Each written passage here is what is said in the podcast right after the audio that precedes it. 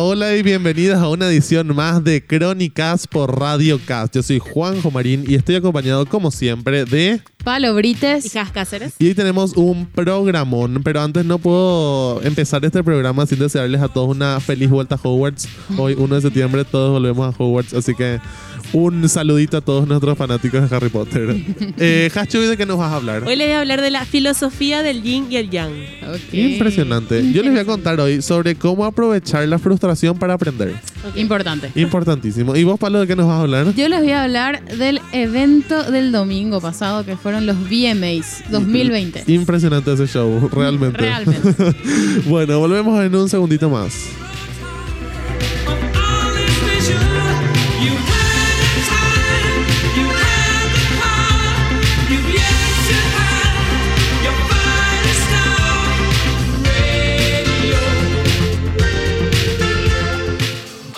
Bueno, bueno, bueno, bueno. Queremos contarles a todos los que nos están escuchando que estamos grabando desde la Radio Cast cumpliendo todas las medidas de seguridad, así que estamos acá con nuestros tapabocas, cuidándonos con alcohol, con todas las cosas, así que estamos empezando súper bien la mañana.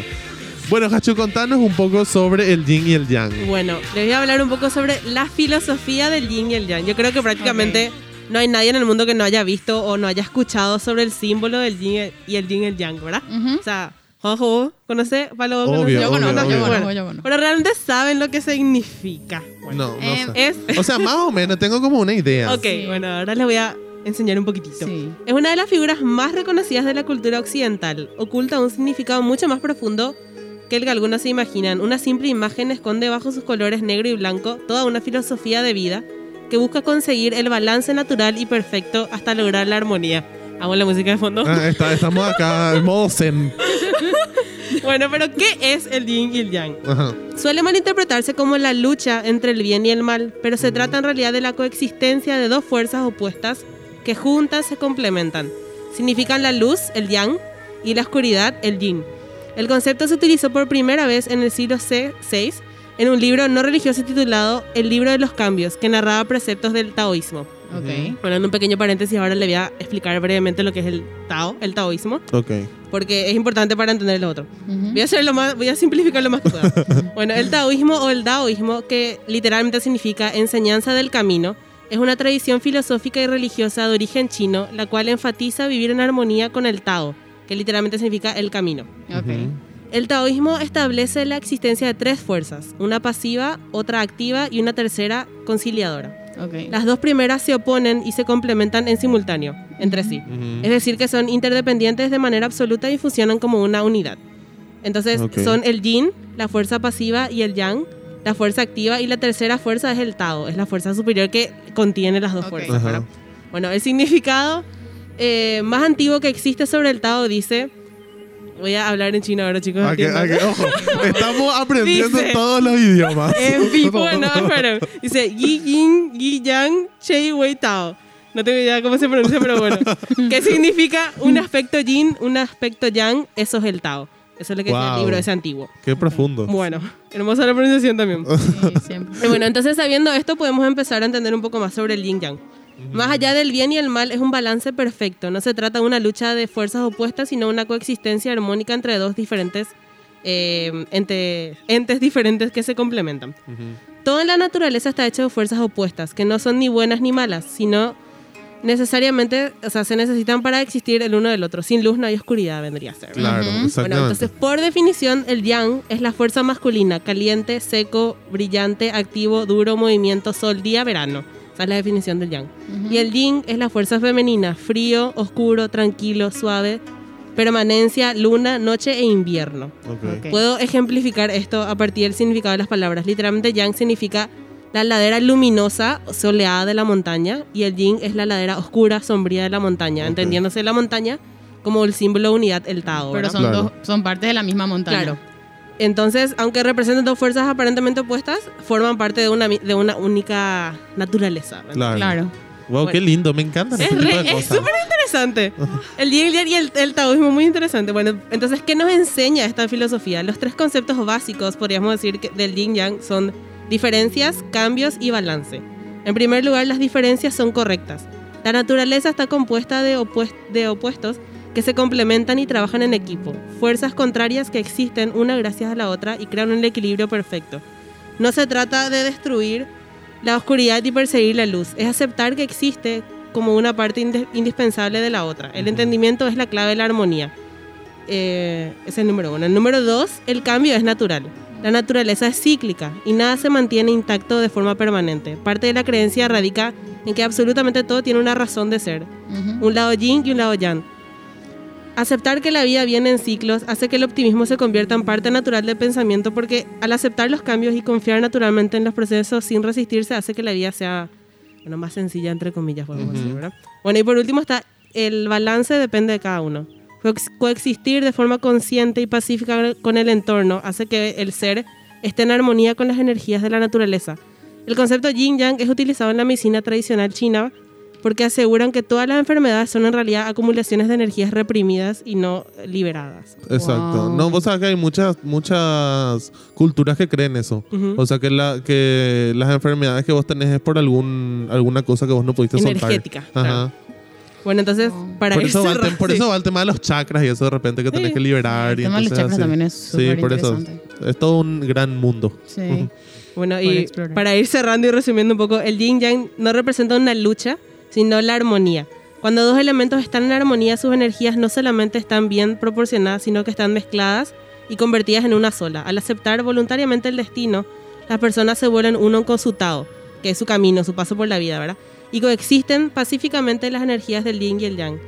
Entonces, la filosofía yin yang se basa en la aceptación de los ciclos de la vida sin juzgar. No hay nada bueno y no hay nada malo. Todo simplemente parte de una raíz. Nada es completamente yin y nada es completamente yang.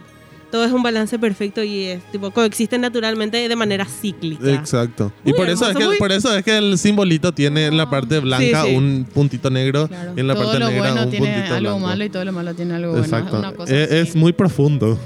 En fin. Yo también siempre creía que era como que una lucha, así como Ajá. que se enfrentaban el bien y el mal, la oscuridad y no sé qué, ¿verdad? Pero en realidad no, es lo que representa el yin. Él representa la coexistencia, el aceptar los dos lados de... Sí. La armonía. las- los, los dos lados de la vida, lo bueno y lo malo. Claro. Muy Pero bien. me encanta, me be. encanta. Bueno, nos vamos a esta primera pausa con esta música que tiene un poco algo que ver. Esta es Todo se transforma de Jorge Drexler.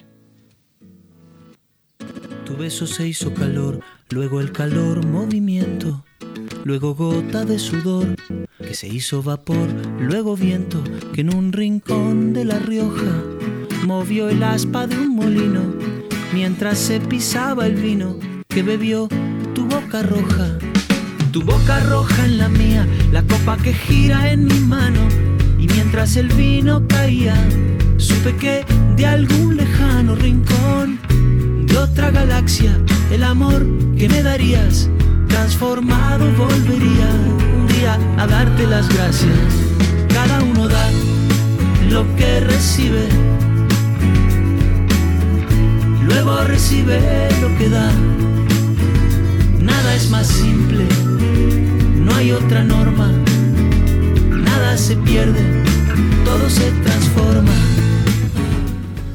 Realmente un temazo de. Drexler. Creo que una de las cosas que más me voy a arrepentir el año pasado es no haberme ido a verle cuando vino a, a Sacramento. Realmente ese fue un conciertazo. Sí, Eh, realmente. un- una pérdida en mi vida que no Tuvo me haya dos ido a ver. conciertos así, Sí. dos días Sí. eh, de- por separado. Encima, el de Sacramento dice que estuvo buenísimo porque él se bajó a hablar con la gente. Claro, sí, súper íntimo. Bueno, pero ese tema aparte. punto, punto aparte. bueno, vamos a hablar de cómo aprovechar la frustración para aprender, ¿verdad? Pero primero vamos a definir qué es la frustración. Y la frustración es donde los animales, porque no solamente los humanos nos frustramos, los animales también se... fru- O sea, los humanos somos animales, se entiende. Todas las especies, Exactamente. se enfrentan a un problema insoluble, pero que no les es permitido escapar y que están fuertemente motivados a responder. O sea, un problema que no tiene solución, pero no es que pueden dejar nomás el problema, sino que tienen que encontrar la solución. Eso es lo que genera la frustración, ¿verdad? Por ejemplo, cuando queremos aprender un nuevo idioma, ¿verdad? Es una tarea difícil, pero que estamos motivados a aprender, ¿sí? Pero, ojo, esto es algo que se descubrió hace, hace un tiempito, ¿verdad? Es que ciertos tipos de dificultades y obstáculos pueden mejorar nuestro, nuestro rendimiento, ¿verdad? Pero ¿por qué sentirme frustrado a la hora de aprender es bueno? Ujú. Y hay un estudio de un psicólogo que se llama Daniel Oppenheimer. que ¿Qué hizo él? Él le dio a un grupo de estudiantes un, un- o sea, siempre le daba para, su, para sus clases unos apuntes, ¿verdad? Ujú. Pero en estos apuntes, ¿qué hizo? Cambió la- el tipo de letra con el que le daba por un tipo de letra que era más difícil de leer. O sea, no es que le dio con Arial nomás. Entonces, tipo una cursiva que era más difícil de leer. Y se dio cuenta, claro, entonces, y se dio cuenta que sus alumnos, al tener que esforzarse más para leer, retenían más la información. Claro. O sea, como que el- como el- la, la frustración de no poder entender rápido hacía que ellos fijen mejor la información. ¿Sí? Entiendo. Pero entonces eh, está la pregunta, ¿por qué nosotros siempre nos enseñan o siempre creemos que está mal equivocarnos? ¿O por qué cometer errores es malo para... O si lo primero que yo te digo, hey, estás equivocado, vos así como que, hey, ¿por qué? ¿Verdad? Te ofendes. Claro. ¿Verdad? Porque hay un psicólogo que se llama Skinner que creó una teoría del aprendizaje sin errores. Esta es una teoría que se creó hacia los años 50, pero que sigue súper impregnada en nosotros, ¿verdad? ¿Y qué hizo él? O sea, él dijo, ¿verdad? Que si es que vos estás cometiendo un error, o no te enseñaron bien, o no te estás esforzando lo suficiente. Claro. Entonces, para todo el mundo, el equivocarse era un, una señal de, claro, de, tu, cap- de baja capacidad. O sea, Una no, presión inmensa. Exactamente, ¿verdad? Eh, pero, ¿cómo, ¿qué él hacía en realidad? ¿Verdad? Él hacía, le daba... le- la teoría dio lugar a una técnica de instrucción en la que los alumnos recibían material nuevo en pequeñas cantidades. O sea, le daba un poquito de información y enseguida les interrogaba al respecto. Entonces, sus alumnos tenían poquísimo margen de error. Porque Ujú. acababan de aprender eso, entonces enseguida le hacían el test, entonces nunca se equivocaban. Claro. Entonces, él así generó una, la teoría del aprendizaje sin errores, ¿verdad? Eh, porque nosotros en nuestro cerebro la memoria a corto plazo es mucho más certera que la memoria a largo plazo. Claro, eso te iba a decir, o sea, él no tenía la certeza de que si al día siguiente le hacía el test y ellos iban a acordar de lo que Exactamente. Claro, a la larga Exactamente. estaba mal su teoría. Exactamente, o sea, él probaba solamente de que la memoria, o sea, lo que él probó, ¿verdad? Es que la memoria a corto plazo es súper eficiente, ¿verdad? Pero si no trabajas eso, no, no Mm. llegas a nada, o sea, no aprendes en realidad. ¿Por qué? Porque el aprendizaje tiene tres partes. Es una, la codificación inicial es el primer paso, que es cuando te llega la información, ¿verdad? O sea, vos vas aprendiendo, eh, te van contando cómo, ¿verdad? Eh, el segundo paso es la consolidación, ¿sí? Donde vos en tu cerebro como que vas reorganizando tu- toda la información y vas haciendo conexiones con diferentes recuerdos que ya tenés Ujú. o con diferentes conocimientos que vos ya tenías. Cuando, eh, por ejemplo, qué sé yo, aprendes matemática, por ejemplo, ¿verdad? Eh, cuando aprendes la multiplicación, vas conectando con lo que era la suma y así. Entonces, eso es, eso es el paso de la consolidación, ¿verdad? Y por último, eh, está la recuperación, que es cuando actualizamos ese conocimiento, ¿verdad? Ujú. Que es cuando empezamos a usar nuestra memoria a largo plazo. O sea, cuando eso que sabíamos ya antes, empezamos a unir con esto nuevo que estamos haciendo. Y entonces ahí como que ahí realmente aprendemos. Ese es el último paso que... que o sea Cuando que, haces ese proceso mental de relacionar esto con lo otro. Exacto. Y ahí Ese como es que vas paso- complementando la información, ahí es donde realmente aprendes. Ese es el paso que a mí ya me está fallando. De... Han pasado varios años del colegio y ahora me preguntas cómo se hace un redox. No tengo idea. En su Pero en momento ese lo sabía momento era- hacer. Claro era que sí. súper fácil. Ahora no tengo idea. Pasaste el examen. El tercer paso del, del aprendimiento me falta. Bueno, pero el miedo al fracaso puede envenenar el aprendizaje, ¿verdad? Porque si logramos disminuir la ansiedad y el miedo a equivocarnos, vamos a aprender mejor. ¿Pero por qué? ¿Verdad? Eso es como que muy lindo así decir, ¿verdad? Pero ¿por qué? Hay una, una, una explicación científica, ¿verdad? Que es que una parte significativa de nuestra capacidad de memoria de trabajo se gasta para monitorear nuestro rendimiento, dejando menos capacidad de memoria de trabajo disponible para resolver los problemas planteados. O sea, todos tenemos una X capacidad de memoria de trabajo, ¿verdad? Ok. Y una parte nosotros estamos constantemente usando para ver, hey, estoy haciendo bien esto. Mm. ¿Será que esto no puedo hacer mejor de otra forma? En vez de concentrarnos en resolver ese problema. ¿verdad? Y hay ciertos pasos para aprovechar la, la frustración, ¿verdad? El primer paso es cambiar el así soy yo o esa habilidad no se me da, ¿verdad? ¿Por qué? Porque nuestra habilidad intelectual no se define en el momento en el que nacemos. O sea, no es que desde que nosotros nacemos podemos hacer cierto tipo de cosas y cierto tipo de cosas no podemos hacer, ¿verdad?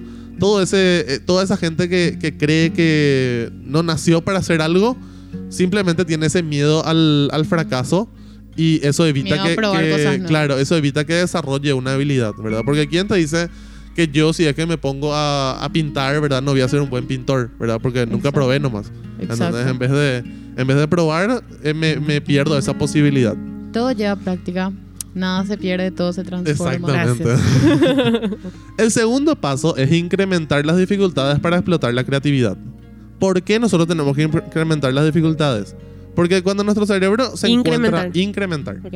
Porque cuando nuestro cerebro se encuentra con una dificultad, busca un millón de soluciones para poder su- superar esa dificultad. Ujú. Entonces, si es que nosotros durante un proceso de aprendizaje no tenemos ninguna dificultad, ¿qué pasa? Nuestro cerebro se pierde de todas esas posibilidades. Ujú. Simplemente aprendemos lo que queríamos en vez de todo el amplio margen de, de cosas que podíamos aprender, ¿verdad?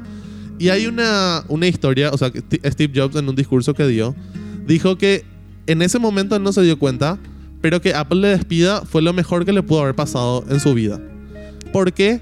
Porque esa pesadez que él tenía del éxito fue reemplazada con la ligereza de ser un principiante de nuevo.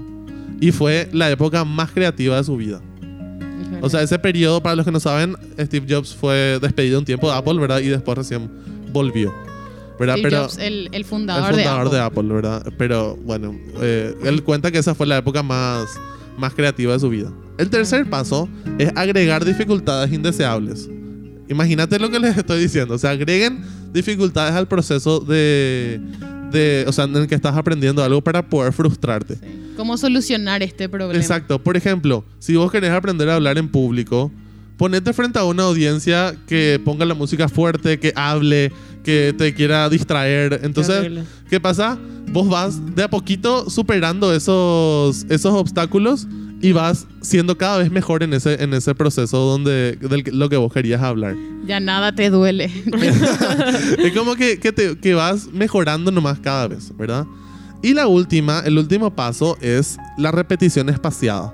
¿Y qué es la repetición espaciada? Acordarte de eso que aprendiste a los un día, a los una semana, a los un mes, a los un año y así, tipo, indefinidamente, para poder realmente fijar esa información y, y poder realmente aprender. Ir recordando cada tanto. Eh, claro, y recordando cada tanto eso que aprendiste, ¿verdad?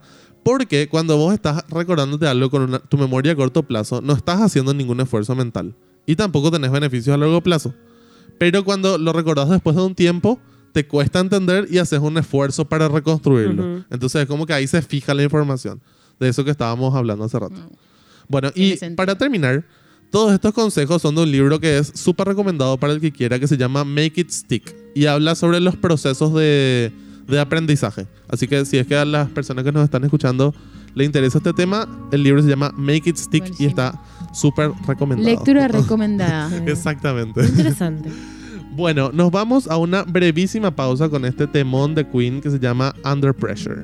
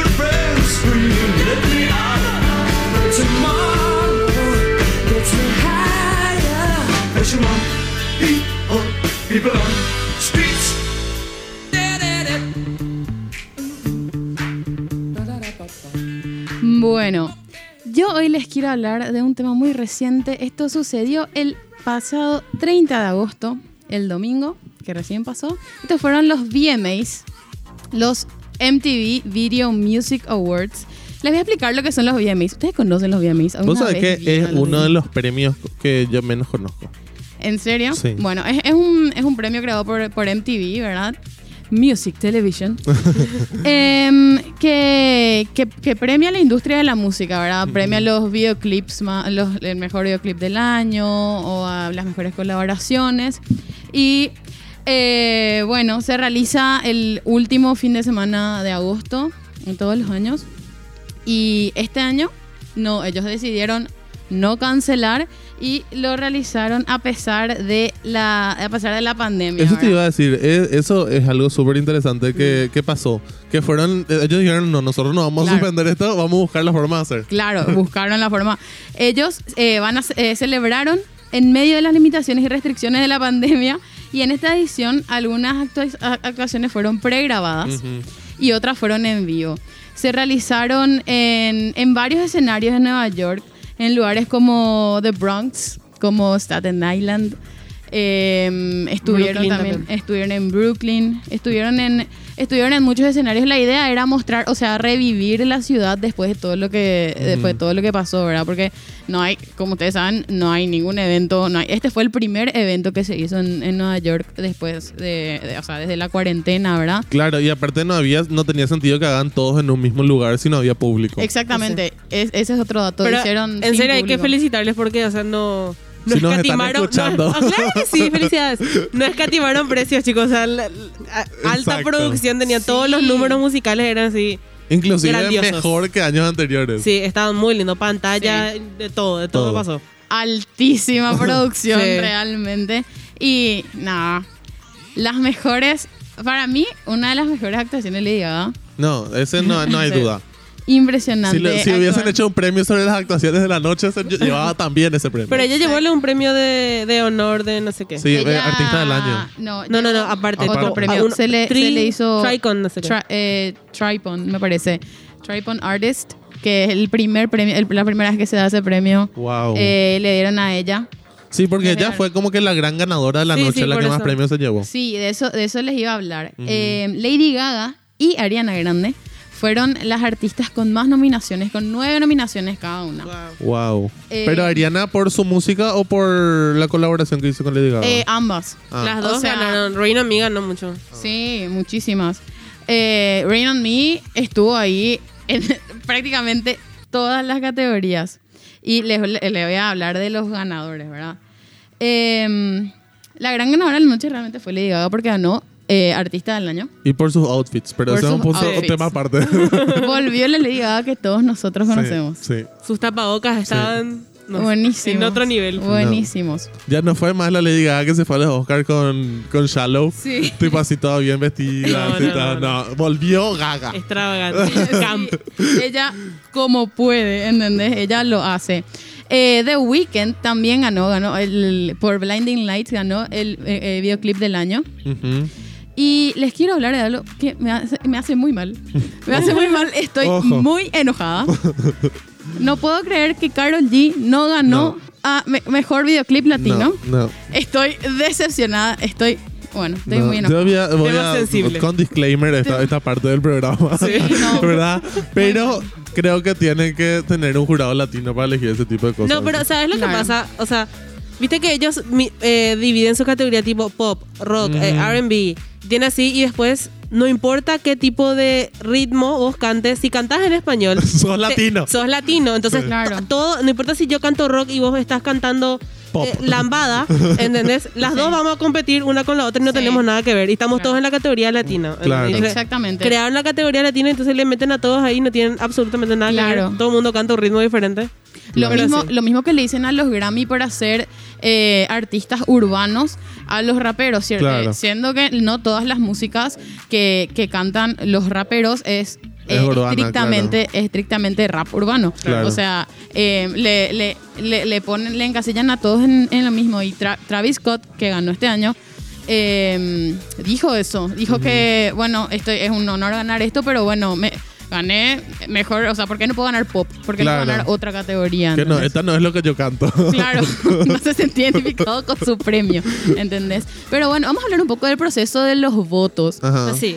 Em, De los- de los VMAs. Sí, de los VMAs. Porque, por ejemplo, cuando hablamos de los Oscars, eh, sabemos que hay un grupo de personas específicamente entrenadas Claro. para. O sea, un votar. grupo de 8000 personas, Sí. pero Eh, grupo al fin. Sí, es un grupo No, pero de gente que entiende de Claro, película. claro. O sea, no es un Claro. alguien cualquiera. Es, dentro de todo, un grupo selecto Claro. de personas. En los VMAs no. ¿No? O sea, vos entras, entras a la página de MTV y podés votar. Es tipo los People's Choice Awards. Es- exactamente. El voto de la gente. Mira, Exactamente. Voto popular. yo Vos- pensé que solamente los People's Choice eran así.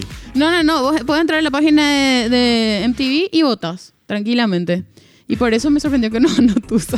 Realmente sigo muy decepcionada. Bueno, pero ¿sabes qué pasa ahí? Ahora tiene un poco más de sentido porque Maluma tiene un club de fans muy, Sí. muy potente. Bueno, para los que no sabían, ganó Maluma con J Balvin con Sí. esa música. Qué pena. Y realmente, Sí, qué, pena. Nada, Porque que- mención especial a Bad Bunny por su videoclip también. O sea, Exactamente. Capaz que ganó él porque era el único que estaba ahí también. Maluma. eh, Maluma, ser, Maluma man. tipo tuvo la Maluma. presión. Él cantaba en Hawái. Sí. O sea, desde Cierto. Colombia cantó Hawái. Que también, qué pelada. Qué pelada. Qué pelada. Muy mal. Qué pena. O sea, digo, ya sí. estuvo Hawaii. Porque terminó de cantar Hawái y a ella le dieron su premio, ¿entendés? Entonces Sí. ya, estaba, ya estaba él ahí con toda la producción ahí detrás, todas las pantallas, lo que sea, y ya tenía ahí la. El, ¿Cómo se llama? El, La estatuita. Sí, el astronauta. El, el- el- el hombre de la luna. Que me encanta, el me hombre de la ese luna. La buenísimo. Y BTS hizo un performance de Dynamite. De 10. Sí. 10, 10. Estuvo- Ganaron, está, ganaron sus cuatro categorías en las que estaban nominados. Wow. Ganaron mejor, mejor eh, grupo de K-pop, mejor grupo, mejor coreografía y mejor pop. Wow. De nada. Es que. Impre. que Pero me encanta que, que le nominen también a, a pop, eh, tipo, y no solamente a K-pop, como Y pasa bueno, con los y latinos. eso, va- eso, por ejemplo, ahora, ay, no sé qué premio es. Había una, una categoría Los que era BBMs. mejor banda de K-pop. Sí, ¿entendés? claro, tipo, y eh, eh, iba a, eso, a lo mismo que los latinos, ¿entendés? Ahora los, no sé qué otro premio, los, BBM, los- no me acuerdo qué. Van a, todos van a crear tipo la categoría K-pop, ¿entendés? Y va a pasar lo mismo que pasa con los Ah. latinos. de todo. Entonces nunca compiten Claro. con nadie de Estados Unidos. Claro. Nunca. Porque, O sea- pero eso, por ejemplo, es súper honor eh, eh, estadounidense que no le soporto, ¿verdad? Porque, tipo, saben que les van a ganar. Y sí. O sea, Claro, no. entonces no ponen directamente en Claro. la misma categoría. Ay, O qué si raro. es que si es que no le ganan, o sea, si no es por voto popular, no van a ganar porque la gente es envidiosa. Exactamente. Y a ver, Claramente tenemos muchos problemas y muchas críticas respecto a estos premios. Usando sugerencias si nos están escuchando. sí, no, pero es que a mí me enojó mucho. Bueno, no, definitivamente. em, agregar Carol G, estamos contigo. Carol G, nosotras, nosotras te apoyamos. Bueno, también agregaron tres nuevos premios. Tres nuevos premios que era eh, mejor, eh, mejor actuación en casa, me parece, y mejor canción de cuarentena. sí, todo por Y, eh, cosas desde casa. Sí, todo lo que todo lo que haces desde tu casa. Es muy interesante también cómo, cómo pudieron adaptar los premios a, a las situaciones actuales. Exacto. Eso me pareció bueno, pero igual tengo sentimientos encontrados. Muchas quejas. muchas quejas, muchas sugerencias y también mucha... Críticas sí, constructivas. me, me gustó. dentro No, de estuvo todo, bueno, el show estuvo bueno. Estuvo bueno. Estaba, eh, eh, la host era Kiki Palmer, Ajá. que es actriz, cantante, y es la primera mujer eh, negra que conduce los VMAs Wow, Sola, sí. sola. Eh, la última fue una co-host, tipo sola, eh, o sea, com- acompañada con alguien en el 1986. Imagínense. Todo ese Bueno, pero tiempo- Kiki es lo más también. no, Kiki es impresionante. ¿Cómo Ella también, ella también estuvo, tuvo True su- Jackson. True Jackson, buenísimo. eh, cantó también, ella tuvo una presentación. Sí, sí, sí, sí. sí. ¿Cómo se llamaba su música? Shake. Ah, no. No, no me acuerdo. Pero bueno. Muy genial. Kiki Palmer, te queremos También te un queremos montón. mucho. Bueno, y cerramos este programa con un temón de nuestra querida Lady Gaga. Esto es eh, del álbum Cromática Babylon.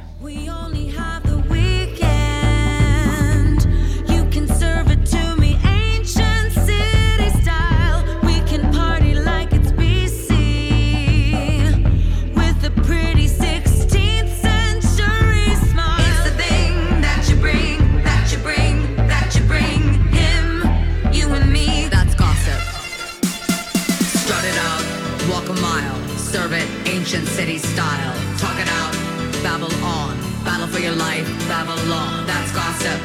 What you on? Money don't talk, rip that song. Gossip, babble on, battle for your life,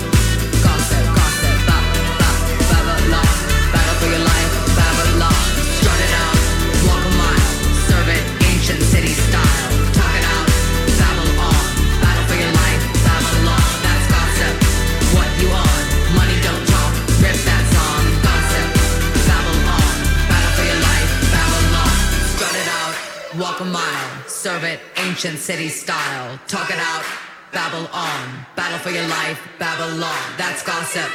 What you on? Money don't talk. Rip that song. Gossip. Babble on. Battle for your life, Babylon.